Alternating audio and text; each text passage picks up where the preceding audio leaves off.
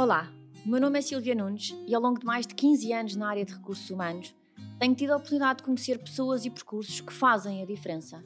Histórias inspiradoras que cativam e entusiasmam. Não há nem duas pessoas nem duas carreiras iguais. E essa diversidade garante que o meu trabalho vale a mesma pena. Daqui nasce a vontade desta partilha. Bem-vindos ao Profiler, um podcast onde poderei dar asas a estas conversas e experiências com alguns dos melhores talentos do nosso país. Percursos, vidas, dificuldades e conquistas. Talvez pareça difícil, mas não é de todo impossível. Olá, viva! Bem-vindos a mais uma conversa no nosso Profiler. Obrigada, como sempre, por continuarem a acompanhar cada episódio. Já sabem, depois de ouvirem, contem-me tudo. É muito importante continuar a ter o vosso feedback e as vossas partilhas. E hoje estou mesmo entusiasmada com esta conversa, porque tenho em estúdio uma convidada com um percurso profissional numa área, uma área com a qual eu tenho imenso interesse e imensa curiosidade. Cheguei ao seu nome por intermédio de quem já teve o privilégio de passar por muitas das suas formações. De um primeiro contacto surgiu uma imediata simpatia, uma disponibilidade e uma vontade em estar aqui hoje completamente inequívocas. Que sorte a minha por conhecer pessoalmente hoje e conversar com a Aida Chamissa, Executive Coach. Olá, Aida. Olá, bom dia. Bom dia, obrigada por teres aceito o meu convite, obrigada pela tua disponibilidade e também pela simpatia imediata e a aderência imediata uh, para estarmos aqui hoje. Obrigadíssima mesmo. O, o, o prazer é meu, muito obrigada pelo convite. Olha, começaste a trabalhar no desenvolvimento de líderes em 1992. Uhum. Como é que surge esta intenção? Qual é que é a raiz um, deste, deste propósito que no fundo depois se veio a proporcionar naquilo que é a tua carreira até ao dia de hoje? Uh, na verdade, surgiu de uma forma muito uh, pouco provável, porque eu sou linguista uh, de língua portuguesa e não havia grande, grande, grande probabilidade de eu vir a trabalhar na área de desenvolvimento de líderes, mas a verdade é que eu comecei por uh, trabalhar na área de, da competência comunicativa na altura um, do, dos projetos financiados pela, pela, pela, Comissão Europeia. E comecei a trabalhar um, com grupos que eram muito difíceis e que estavam amotinados por causa do, do, do, dos subsídios.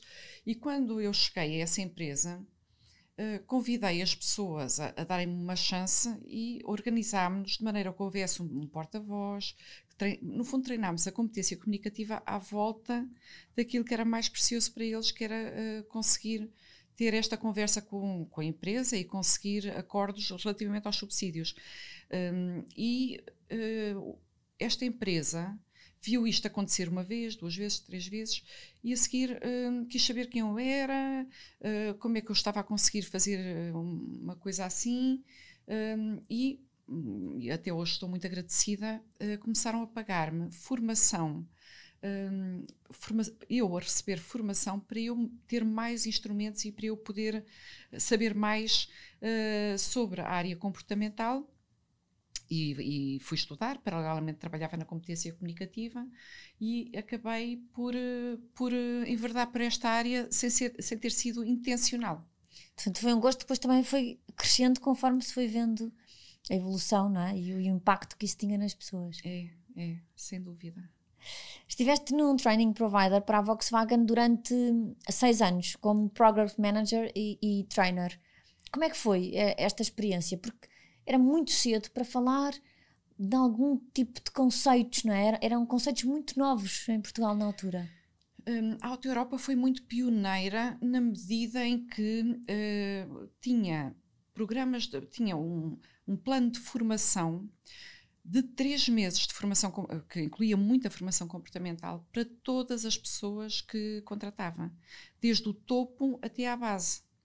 E uh, havia alguns training providers e uh, eu estava numa das empresas que, que fazia esse, esse, que prestava esse serviço de formação e eu como tinha formação pedagógica, porque eu tenho uma espécie de pós-graduação em uh, ciências da educação, eu desenhava as formações de formadores, portanto no fundo eu, eu com uma psicóloga eu com, com umas valências e ela com outras fomos desenhando programas que, que, que propusemos à Auto Europa. E uh, depois de toda, toda esta linha de formação estar uh, definida, ela punha os conteúdos e eu desenhava as atividades uh, para, para que esta, estas experiências formativas fossem uh, agradáveis, que fossem estimulantes e que as pessoas estivessem envolvidas.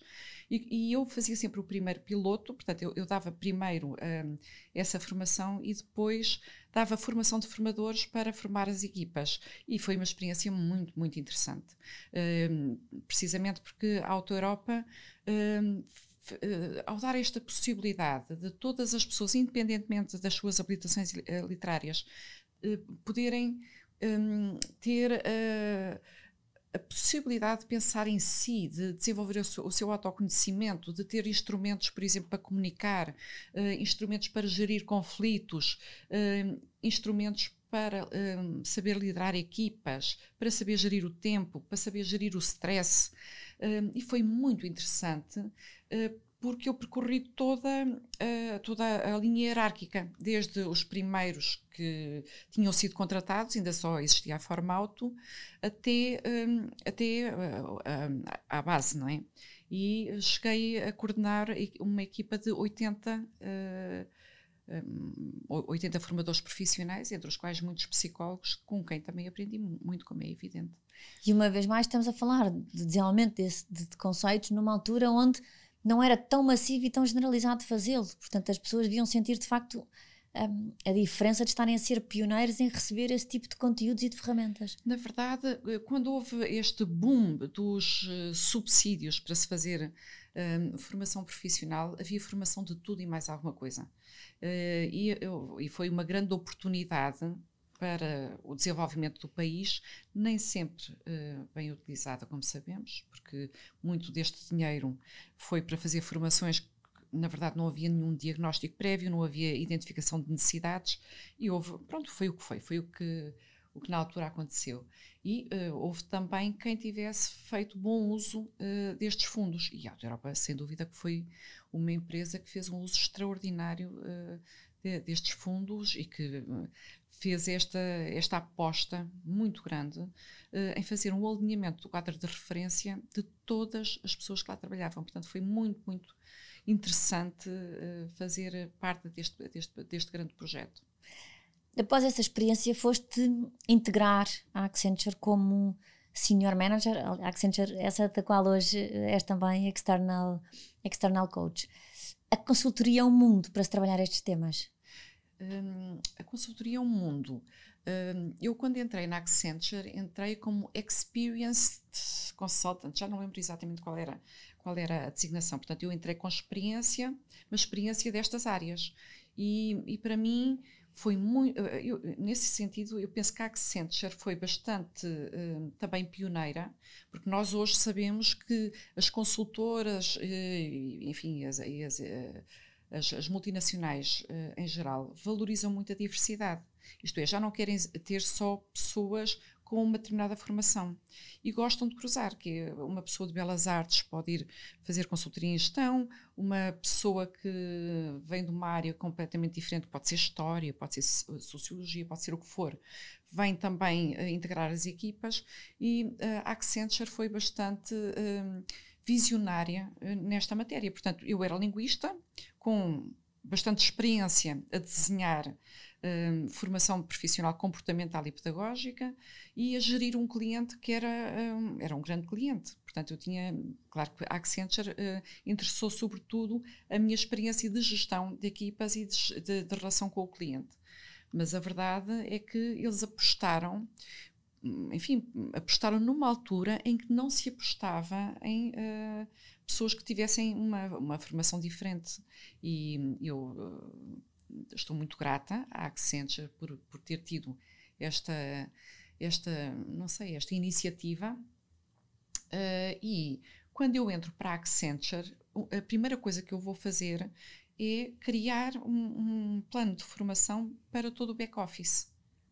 Isto é, ofereci-me, porque na Accenture era, era, era e continua a ser muito assim, que uh, aprecia-se muito a proatividade e a iniciativa, porque os projetos eh, vão se sucedendo, mas quando se está entre projetos, aprecia-se muito isso. Portanto, eu uh, formei, uh, da informação comportamental a todo o back-office e foi sem dúvida muito interessante, mas é evidente, eu durante o período que trabalhei na Accenture, trabalhei em consultoria de gestão, mais especificamente em gestão da mudança.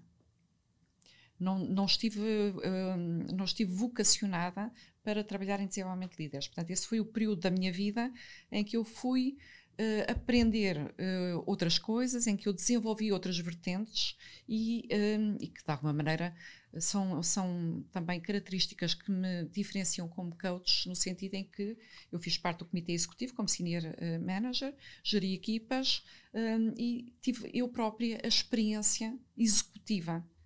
Um, e, ah, que e, complementa, não é? Um complemento é, perfeito é um complemento. A, a, a, a, perceber depois essa relação com as equipas, uhum.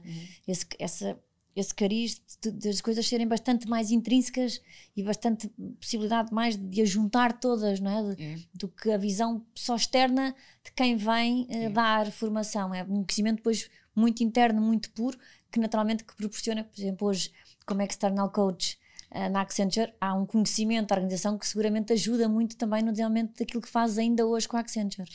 Sim, eh, como coach executiva, porque eu fiz a, a, a minha formação de base em 2013 em, em coaching executivo, num, num programa uh, acreditado pela ICF, que é a entidade pela qual uh, estou certificada, estou credenciada, e fiz todo um percurso. E eu, por exemplo, nessa altura, percebi que, que, tinha uma grande identificação com o coaching, mas usei mim, o meu mindset de gestora, eu pensei, muito bem, então, se eu quero seguir este, esta via, uh, qual é a minha visão?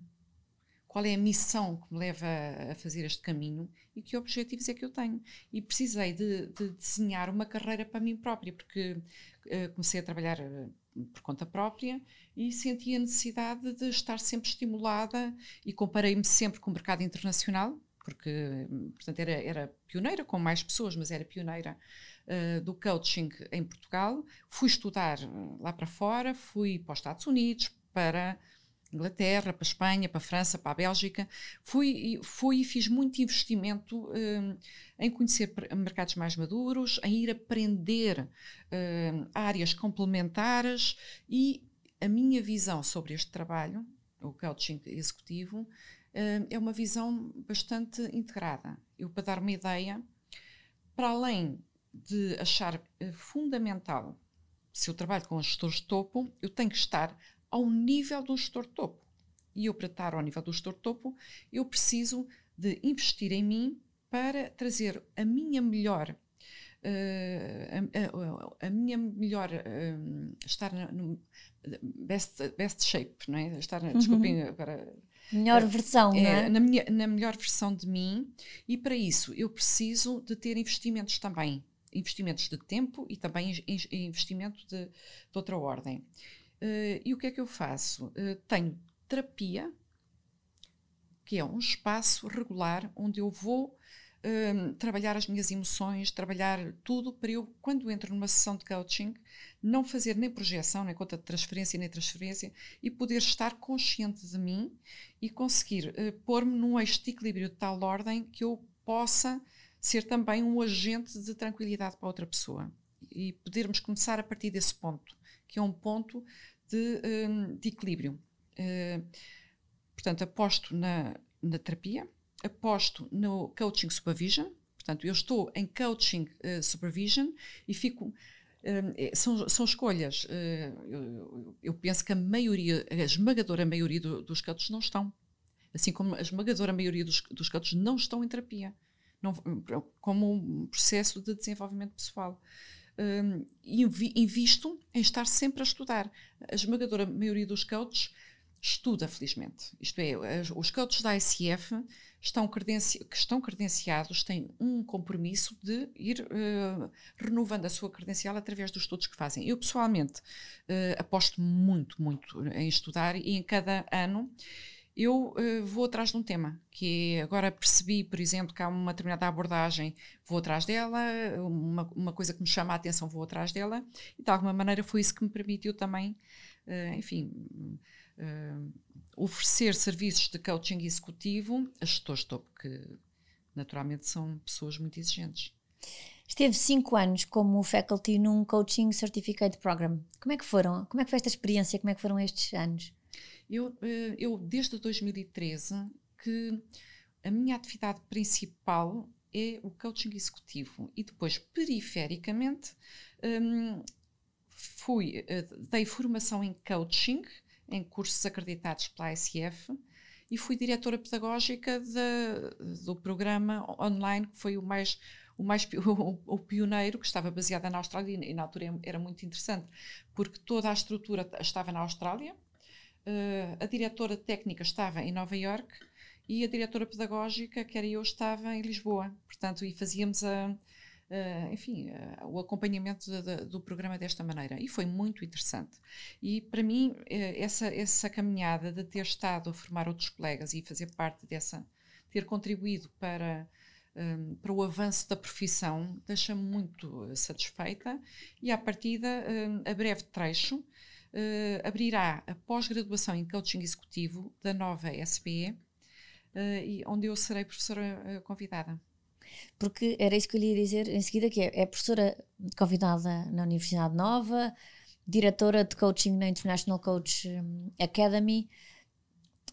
Gerar, no fundo, Aida, no fundo, estás também a gerar este, este, tipo de valor, este tipo de conteúdo, logo numa vertente académica também. Faz alguma diferença começarmos a, enraizar este tipo de conceitos naquilo que são os nossos futuros líderes? Uh, faz muito sentido. Uh, eu, a, International Coach, uh, Coaching Academy, tive, tive que, suspender, porque eu às tantas um, gosto muito de abraçar uh, coisas novas e, sobretudo, coisas que me, que me, tragam valor, que eu posso converter em valor para os clientes. Portanto, durante um período que foi o período que, em que senti que ainda estava a aprender e que ainda estava a desenvolver-me, uh, estive na ICA e fico, obviamente, muito agradecida pela confiança que, que tiveram em mim. Um, agora, a nova IMS foi um desafio que eu tive há uns anos e que uh, fiz, uh, fiz um, um trajeto uh, curto a dar aulas na licenciatura e dava aulas de inteligência emocional. Mas depois não consegui prosseguir, não tinha tempo, não tinha mesmo disponibilidade. E agora, é, é, é, este convite não, não pude resistir, obviamente, que é a nova ESPE a fazer uma pós-graduação em, em coaching executivo. Isto é, é um projeto que é muito apaixonante e que, e que é um contributo que eu vejo, um contributo relevante para, também para a credibilização da, da, da, profissão, no sentido em que é uma profissão nova. Há muitas pessoas que não são profissionais e que dizem que são coaches, o que é um problema, obviamente, para, um, para a afirmação de uma profissão, porque uh, pessoas que não têm este, que não têm a carreira profissional, que não se prepararam, que não, não têm certificações, que não que acham que, que têm jeito para, para pessoas e que fazem conversas, um, estão a induzir, a induzir, em erro sobre o que é o coaching executivo.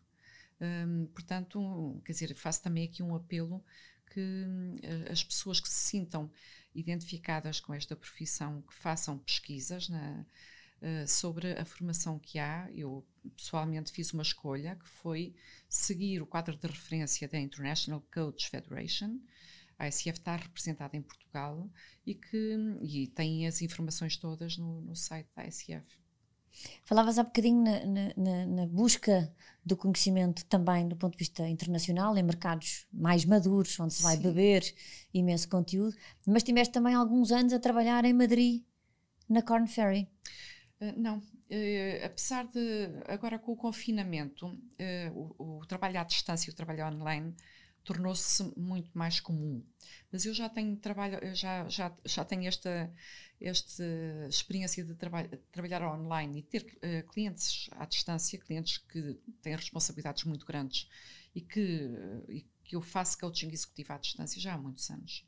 Um, portanto, o que acontece foi que a Corn Ferry, na altura, não tinha uma estrutura em Portugal e uh, contactaram-me desde Madrid porque me identificaram para um projeto que eles queriam fazer okay, cá. Mas não tiveste que ir para lá, conseguiste fazer a partir de cá? Sim, sim. Portanto, e foi a instalação de, de, da componente de coaching executivo de um programa mais vasto que eles tinham e, e portanto, e lá me, lá me descobriram e fizeram essa, esse desafio que foi muito, muito interessante também. Portanto, aí estavas a trabalhar há alguns anos atrás, que hoje é muito comum, mas não era como estavas a dizer, Sim. É este trabalho virtual. Sim, oh, Silvia, quando eu, eh, eu, eu tinha uma visão e tinha objetivos, não é? Eu precisava de sentir que tinha uma carreira eu não queria competir com ninguém, mas queria, um, queria ter uma carreira. E então, meu, um dos meus objetivos uh, era ser a primeira coach uh, credenciada MCC em Portugal. E havia muito poucos no mundo na altura. Um, e eu sabia que para conseguir aquilo, que não era fácil, que era um processo, que não era ir fazer um exame e já está. Eu tinha que estar atenta a muitos indicadores. Um deles é a experiência em coaching executivo, eh, a formação, eh, a própria mentoria que eu recebi, uma série de, de requisitos e também fazer um, um, exame com o júri internacional a assistir, um exame de 20 minutos com, ao telefone com uma pessoa que eu não conhecia de parte nenhuma e que eu tinha que mostrar eh, que dominava 11 competências de coaching um, a um nível master, a um nível master coach. Um, e essa experiência, uh, portanto, eu sabendo que era isto que eu queria e sabia que era muito exigente, fui para os Estados Unidos uh, aprender e treinar-me e, e, no fundo, apre aprender também com os meus colegas dos Estados Unidos, que era onde havia mais MCCs. Portanto, fui para o College of Executive Coaching, na, na Califórnia, e, e, aprendi muito. E uma das coisas que mais me surpreendeu foi que uh, nós éramos oito mulheres uh, e eu era assim, eu costumo dizer que eu era o frango no meio daquilo tudo, porque eram todas mulheres muito poderosas, muito, um, muito afirmadas no, no mundo uh, corporate, como coaches executivas. Uma delas era coach do Presidente da República, uh, outra tinha um programa de rádio na, nos Estados Unidos, enfim, uh, havia ali, uh, enfim, eu, eu, quando, quando lá cheguei até me senti um bocadinho intimidada, porque aquilo, os critérios para entrar na altura eram também muito exigentes, por isso é que só, só estávamos às oito. Um, e quando começo a perceber que elas davam muitos exemplos de clientes à distância.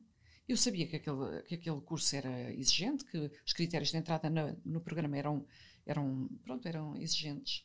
E de repente eu, eu pareceu-me aquilo uma incoerência, que é como é que o College of Executive Coaching tem critérios tão apertados e as pessoas estão a fazer este programa trabalham com clientes à distância, aquilo parecia um bocadinho farinha amparo. E até eu experimentar. Portanto, para já aprendi que já nessa altura metade dos executivos de topo era a distância que fazia o coaching executivo, incluindo quando estavam nos aeroportos, quando estavam à espera dos aviões. Portanto, havia ali uma forma de um, interagir que não tem a ver com a nossa cultura, tem a ver com, tinha a ver com a cultura deles. E para mim a grande transformação deu-se um, quando me fizeram coaching a mim à distância. Eu estava na Ericeira, estava com uma saída de praia, estava com umas havaianas, uh, foi só com som, Portanto, nessa altura nós treinávamos só com som. E foi a sessão de coaching mais uh, impactante que eu tive na vida, porque eu estava uh, completamente desinteressada do que é que eu estava a parecer ou deixar de parecer. Estava completamente desinteressada do que é que o coach uh, pensava ou deixava de pensar, porque não via a reação dele. Então eu de repente virei-me para dentro e as perguntas, as perguntas atingiam-me com uh, com muito mais vulnerabilidade minha, porque não estava tão preocupada assim com o que o coach pudesse pensar. Portanto, foi uma experiência, um, para mim foi completamente transformadora e eu comecei a, a evangelizar, entre aspas, um bocadinho o mercado em Portugal para começarem a fazer a experiência de trabalhar à distância. Portanto, eu, eu desafiava os meus clientes a experimentar uma sessão à distância e que eu lhes devolvia a mesma sessão presencialmente se não tivesse funcionado. Portanto, e com isto desafiei muitos gestores de, enfim, eu é que é com quem eu trabalho, um, a ter esta experiência. Portanto, muitos dos meus clientes já tinham tido esta experiência e sabia que, sabiam que funcionava.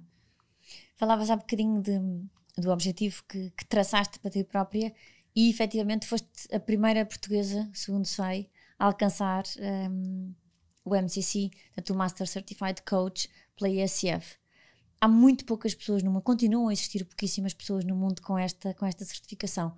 O que é que se sente quando se consegue atingir um objetivo como este? Eh, eu não, não, não, fazia a menor ideia, porque eu, eu, quando estive a fazer a minha preparação para, para o MCC nos Estados Unidos, os professores, e eu acho que devia ser o único eh, programa no mundo em que havia nove MCCs como professores, um, e eles uh, avisaram-nos que tínhamos que estar preparados para chumbar cinco vezes, que era a média. E uh, portanto, eu estava muito preparada para fazer um processo. Isto é, não era um exame que eu ia fazer, era um processo. Um, e para mim era mesmo importante atingir esta meta para eu me desafiar, para a ser melhor.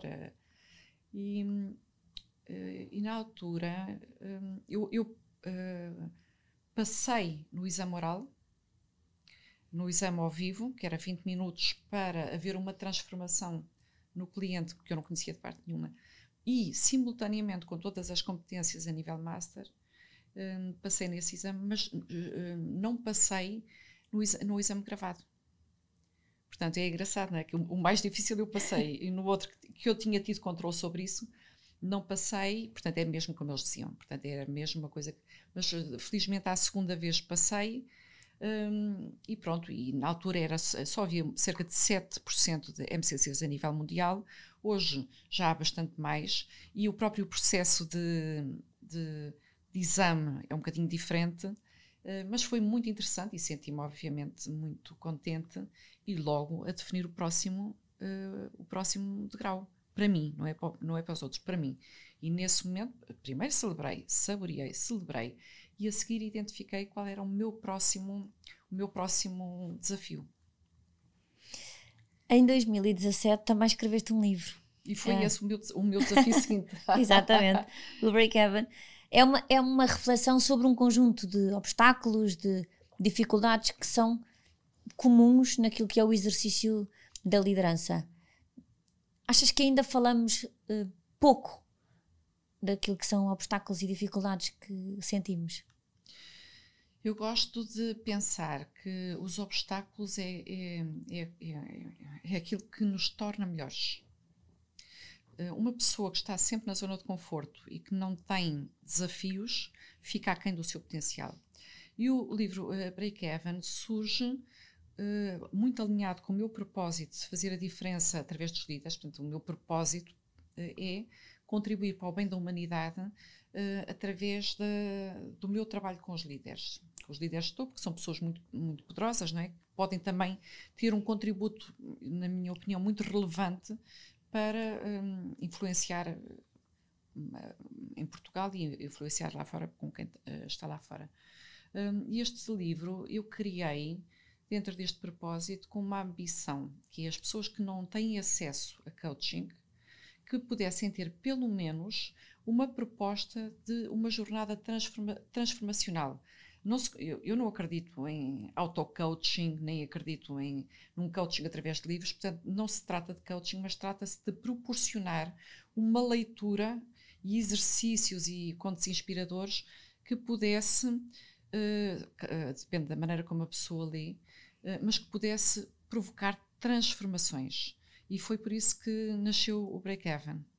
Porque, porque o Break Even também faz isso, não é? Eh, desafia a que não, queira, não queiramos atingir um mínimo, que sejamos nós próprios a desafiar-nos para atingir o máximo a que é. nos podemos propor. É, é isso mesmo. Eu hum, tenho sempre uh, essa experiência que é quem vem para coaching e que uh, está preparado para fazer eh, para se questionar e para, para se abrir para uma evolução para o nível seguinte, seja ele qual for, um, está a honrar os seus talentos. Um, e muitas vezes nós, para, para honrarmos os nossos talentos, também precisamos de reconhecer o que é que nos está a impedir de os manifestar. E esse reconhecimento passa por identificar não só obstáculos externos, mas também mecanismos de autossabotagem.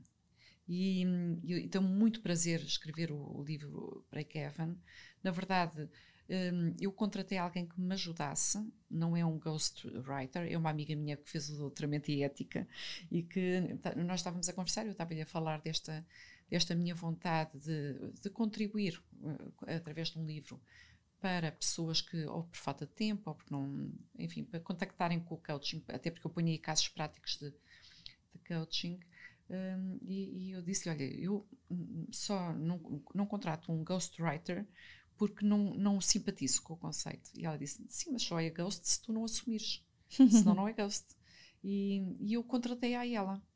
Portanto, e lancei-lhe o desafio, de maneira que um, esta equipa entrevistava-me, portanto, os conteúdos são todos meus, e depois selecionava uh, aquilo que, que ia propor para, para, enfim, para depois ser publicado no livro. Portanto, foi muito trabalho de equipa. Um, olhas para a liderança de uma forma holística, porque, porque abordas temas que se podem de alguma maneira considerar paralelos, mas que não têm necessariamente que o ser, como é o exemplo dos sistemas, da energia. Um, que vetores é, é, que são trabalhados uh, num, programa uh, de coaching? Porque esta, estes conceitos, por exemplo, dos sistemas Sim. e da energia, para ti não é considerado paralelo, é considerado parte integrante é, do todo. É, é parte integrante. Uh, quando eu falo de energia, falo de recursos e falo de, um, de ânimo para a ação. E este, este é um conceito que foi muito. Eh, eh, quando se fala de New Age, New Age falava-se muito das energias e fala-se também noutros contextos de energias. Eu, pessoalmente, utilizo o termo energia no sentido de haver força anímica para atuar, para agir. Um, e também, enfim, outra, outras qualidades que é a pessoa conseguir ler ambientes emocionais, que é, e, enfim, e ler-se a si mesma. Um, eu, eu, no meu coaching, tenho vindo um, a integrar um, quadros de referência que me fazem sentido. E isso é uma coisa completamente pessoal, no sentido em que, depois de ter as bases e de ter a carteira profissional, eu continuo a fazer o meu caminho, mas sempre integrando, um, uh, e cada coach faz isso à sua maneira, uh, integrando uh, novas perspectivas que me permitem oferecer maior valor a um cliente. Posso dar um exemplo. Um, a consciência sistémica, um, que é uma forma de olhar para o mundo, que é, imagina que há um cliente que uh, está a descrever uma situação que para ele é importante ultrapassar ou que é importante encontrar soluções e eu vou desafiá-lo imagina, com esta grelha de leitura que é, se isto fosse um sistema não intencional, o que é que está aqui a querer emergir? O que é que está aqui a querer uh, aparecer? Qual é uh, a, a, a, força? Para onde é que está a direcionar? E faço um desafio no sentido de serem usadas lentes diferentes para uma realidade que a pessoa está habituada a ver através, obviamente, dos seus próprios filtros. E posso usar, por exemplo, a consciência sistémica, posso usar os princípios da growth mindset, um, no sentido de desafiar o cliente uh, a, a, a, contactar com um, a capacidade que ele tem de fazer tudo aquilo que ele decidir fazer. Porque aquilo que o cérebro concebe é capaz de fazer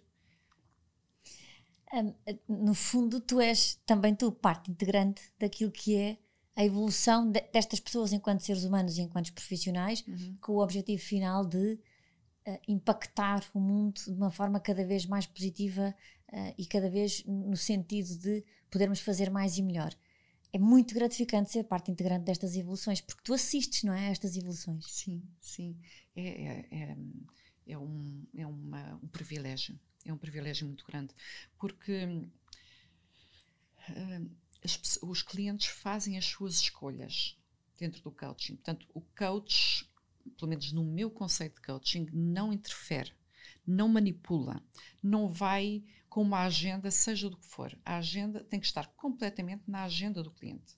Portanto, o cliente é que sabe onde é que quer chegar, uh, o que é que é ok para ele uh, fazer, como é que as coisas vão funcionar melhor. Portanto, esse é o, é, grande, é o grande desafio do coach, que é trazer o contexto e trazer os, a dose certa de apoio e desafio para que esta pessoa se sinta um, capaz de ir para, para territórios para onde não, não tem ido, que tem, está mais musculado noutras áreas e que vá um, e, e, que se estimule a, a, a, sair da sua zona de conforto, a ir mais longe. Uh, e isto é muito, muito gratificante. É muito, é uma profissão mesmo muito bonita, muito gratificante. Quais é que consideras que são as principais características da liderança de hoje? Naquilo que é o teu conceito, o que é que poderemos considerar ser um bom líder?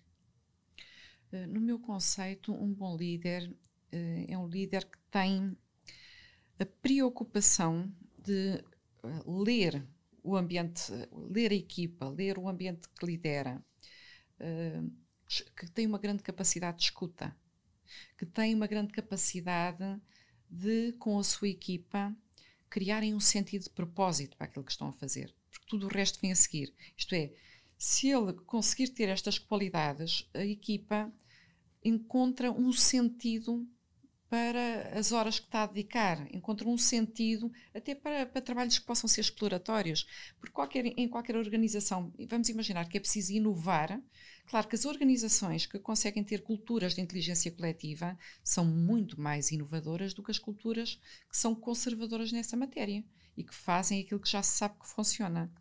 E hoje, com esta experiência que nós tivemos de, deste abanão da saúde pública e da economia, as organizações que uh, caminhem numa direção de aumentar o grau de autonomia e responsabilidade das pessoas e que caminhem no sentido de construir, com base na inteligência coletiva, são muito mais flexíveis e ágeis uh, e, naturalmente, que vão criar respostas inovadoras, porque uh, cada um de nós tem muita criatividade e tem muita capacidade de criar possibilidades.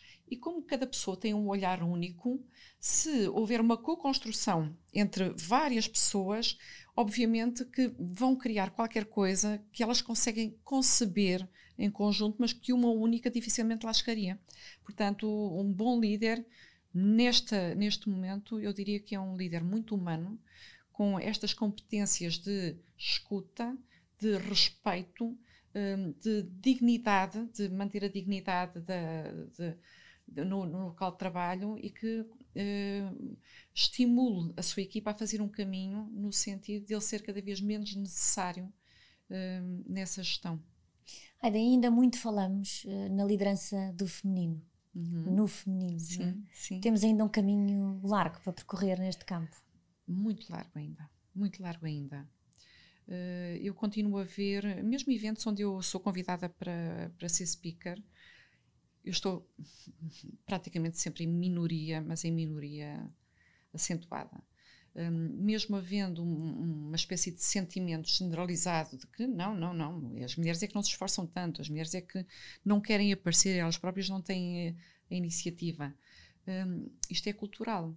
E não são só uh, os homens que podem estar uh, a contribuir para, para, esta, para este viés, as mulheres também contribuem. E nós somos também resultado de uma cultura em que as mulheres, há, há 20 anos atrás ou 30 anos atrás, não iam a uma esplanada, não iam tomar um café. Eram os homens que se viam nas esplanadas, eram os homens que podiam aparecer.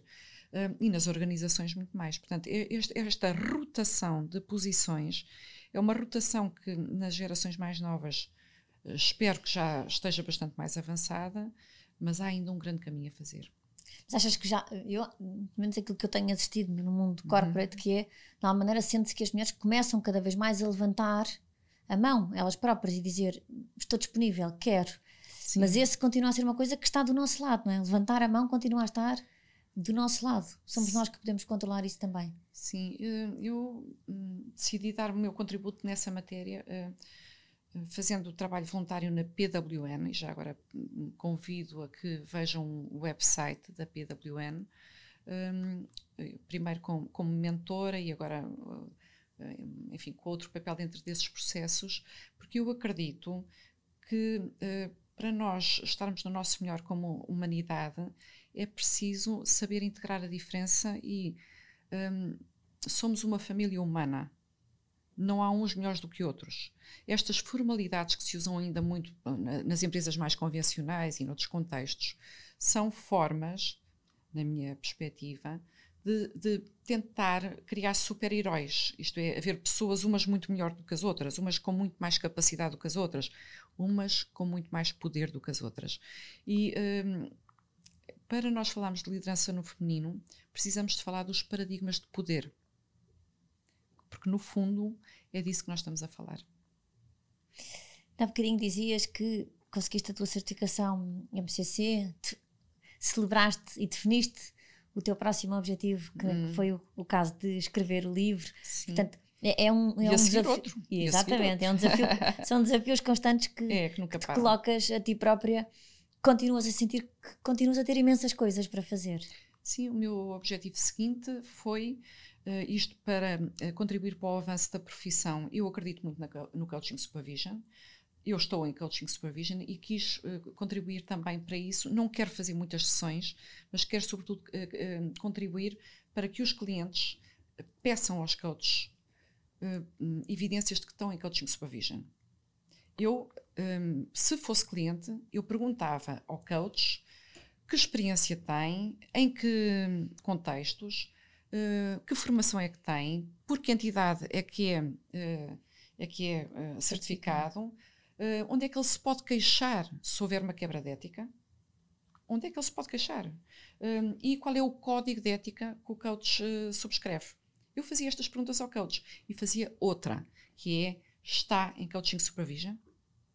Porque não não se pode comparar o trabalho de um coach que fez uma vez formação e, e, que faz o seu trabalho com muito mérito, mas é preciso fazer esta distinção. E eu não falo em relação a mim, porque felizmente penso que, uh, enfim, que os meus clientes uh, conhecem-me, enfim, já, já, não sinto essa necessidade de, de, estar aqui a falar de mim, mas uh, gostava muito que, de contribuir para que os clientes saibam distinguir a qualidade dos produtos e dos serviços que compram. E no coaching eh, executivo pode haver critérios e perguntas que podem fazer, até para estimular que esta profissão seja cada vez mais uma profissão feita por profissionais de excelência. E também estou aqui a desafiar os meus colegas coaches uhum. para manterem este pace e para não desistirem de, de ser a melhor versão de, deles próprios. Mencionavas durante a nossa conversa que os obstáculos são sempre oportunidades também de nos continuarmos a desenvolver. Qual é que achas que de alguma maneira foi o teu obstáculo eh, mais difícil de ultrapassar? Aquele que te pareceu difícil, mas que não consideraste todo impossível e seguiste em frente? Eh, foi criar uma empresa com equipa. Eh, eu, ao longo destes 15 anos, fui muito, muito desafiada ou para criar uma escola, ou para uh, uh, criar uma empresa em que eu contratasse outros coaches e que desenhasse os programas e, e eu nunca quis, porque estava bem, quer dizer, não, não, não tinha ambições eh, financeiras, quer dizer, as minhas ambições é, são de outra ordem, é de qualidade de vida, é de, de qualidade do, do, meu trabalho, é de estar em fluxo. É, e agora, com o confinamento, eu percebi que vai ser preciso todos ajudarmos com o que pudermos para que a economia fique reativada. E nessa altura eu entreguei os pontos e, e, e cedi aos obstáculos mentais que eu tinha e aquilo que eram as minhas escolhas e criei com um colega meu que foi meu, uh, meu partner na Accenture de estratégia um, e nós fundámos a Break-Even. Isto é, um, é, uma notícia em primeira mão porque não tivemos ainda sequer tempo de lançar a marca. Um, começámos com um, um, primeiro programa, que é o Flying Leaders, que não está em, em parte nenhuma escrito, porque uh, tudo isto tem acontecido tão depressa e temos uh, com a confiança de tantas pessoas e, e com, um, enfim, com, com um processo uh, que nós quisesse, quisemos que, que fosse bastante musculado, com muita, muita dedicação e, e que estava muito afinado já na sua primeira edição. Aida, um, muito obrigada. Eu acho que do meu lado só posso uma vez mais agradecer a disponibilidade para esta conversa, mas agradecer também esse propósito, esse impacto de, através dos outros, ajudando naquilo que é a transformação dos outros, contribuir para um impacto cada vez mais positivo na sociedade, no mundo, nos líderes, com reflexo naturalmente em todas as organizações. Obrigada por, por mais eh, uma conversa, por nos desafiarmos, por corrermos atrás daquilo que são os nossos sonhos, porque uma vez mais aquilo que fica completamente implícito é que talvez pareça difícil, mas não é de todo impossível. Obrigada, Aida. Muito obrigada, Silvia.